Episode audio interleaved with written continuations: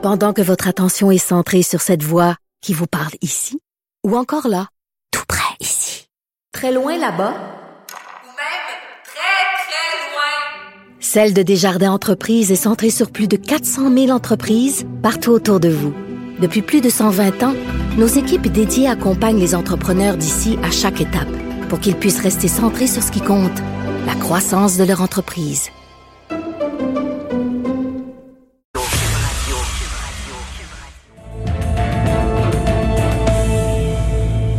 Salut Richard. Salut Jean-François. Je sais pas comment c'est chez vous, mais moi, je mange trop. Je mange, là, c'est incroyable. On fait de la bouffe à la maison, là, des tartes, des gâteaux. Écoute, comme écrit Michel Hébert. Est-ce que tu manges tes émotions? Je pense que oui, je pense que oui. Puis écoute, comme écrit Michel Hébert, là, quand je vais sortir de la crise, là, il va falloir que je travaille très fort pour aplatir ma courbe. c'est une belle façon de le voir. Oui. Mais je te comprends tellement. Je fais du sport, j'essaie de compenser, mais je mange pas mal aussi. euh, incroyable. de. Oui, oui. Je pense qu'on va tous sortir de là en pesant 350 livres de cette crise-là. Faut que ça finisse au plus vite, c'est le cas de le dire. Euh, on va parler de la question des masques, Richard. Ça fait longtemps que les autorités médicales nous disent qu'on va avoir besoin de masques en, va- en cas d'une éventuelle pandémie. Ben, on est dedans puis on en manque. Ben oui, justement, ben tu sais, je parlais de Michel Hébert, il a écrit un blog là-dessus, puis il nous rappelle à quel point, au fil des années, là, il- il- on, on nous disait, les autorités nous disaient, c'est important euh, de fabriquer des masques. Alors, il nous rappelle qu'en 2003, quand même, ça fait un bon bout de temps, le 17 ans, en 2003, les autorités, après l'épidémie de SRAS, les autorités canadiennes et québécoises ont dit il fallait se défaire de la dépendance des fabricants américains de masques, des fabricants européens. Il fallait fabriquer nos masques nous-mêmes. Il y a 17 ans, en 2007, euh, on a demandé euh, au secteur privé de s'assurer qu'en cas de pandémie, que les gens puissent, la population puisse avoir accès facilement à des masques. Donc, ça fait longtemps qu'on fait ça. On n'a pas pris le virage, mais écoute, on n'est pas tout seul. Lorsqu'on se compare, on se console. En France, par exemple, ils avaient une entreprise en France, en Bretagne, qui fabriquait des millions de masques par année. Or, il y a quelques années, cette entreprise-là appartenait à un gros groupe. Le groupe a décidé de délocaliser l'entreprise pour aller en Tunisie parce que ça coûtait moins cher de fabriquer les masques.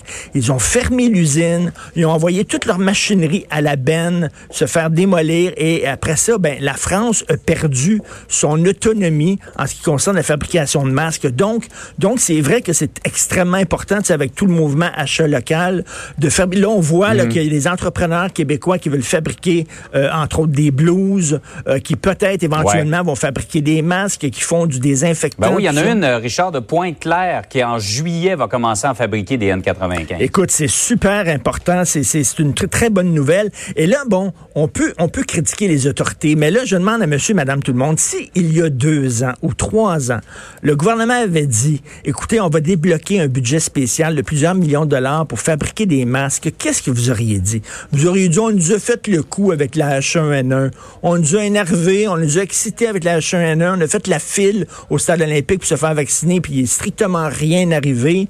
Pourquoi vous voulez dépenser de l'argent pour une éventuelle pandémie?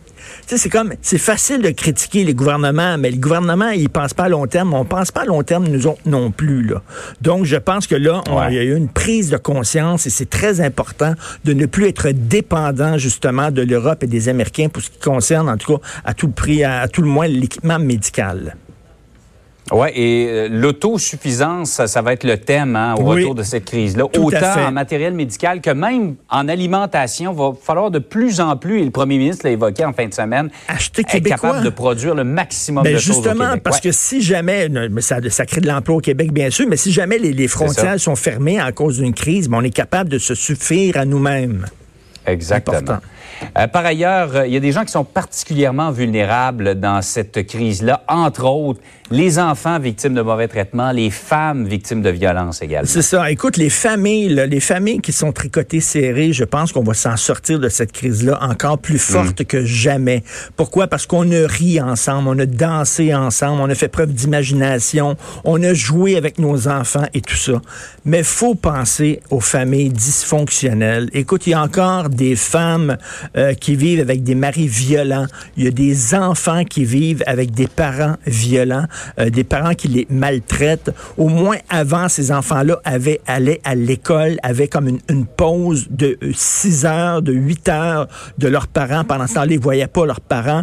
Les femmes violentées euh, pouvaient aller au travail ou leur mari allait travailler, pouvaient un peu respirer.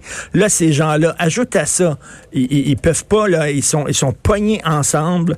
Euh, ajoute à ça le stress, ajoute à ça la consommation d'alcool, on l'a vu, hein, qui a augmenté dans la population de façon assez, euh, assez remarquée. Euh, écoute, c'est épouvantable pour ces gens-là. Les enfants qui ne peuvent pas se, se sauver de leurs parents, euh, mais qui maltraitent, les femmes qui ne peuvent pas se, se sauver de leur mari euh, qui, les, qui les violente. Donc, il faut penser à ça. Et la vie continue. Hein? 911, vous pouvez faire 911. Il y a encore la DPJ. Il y a encore des, la, des maisons pour les femmes victimes de violences C'est extrêmement important. Mais tu sais, des fois, on se plaint, Jean-François. On dit que c'est difficile, la crise et tout ça. Mais on est privilégiés, là, toi et moi. Là. Il y a des gens qui l'ont vraiment pas facile. Puis il faut penser à ces gens-là. Absolument. Tu fais bien de le mentionner, Richard. C'est vrai qu'on est privilégié. On, est on a encore notre emploi, on a encore un revenu qui rentre. Et il y a beaucoup de gens, dans les gens qui nous regardent, qui euh, savent pas s'ils vont être capables de payer leurs factures, oui. attendent l'argent du gouvernement. Euh, on sait, le PC, la PCU, ça commence ce matin, ont de la difficulté à avoir accès pour faire leurs demandes. Euh, c'est un, gros test, d'ailleurs. C'est un gros test cette semaine pour le gouvernement fédéral. On va oui. voir, là, on espère que ce ne sera pas Phoenix prise 2. On verra ça. Oh, ouais. On a tellement fait. eu de mauvais exemples. Souhaitons que ça se passe bien dans Tout ce cas-ci. fait. Je vais aller faire hey, une coupe de push-up. Merci. Bye. Salut. Salut. Richard Martineau.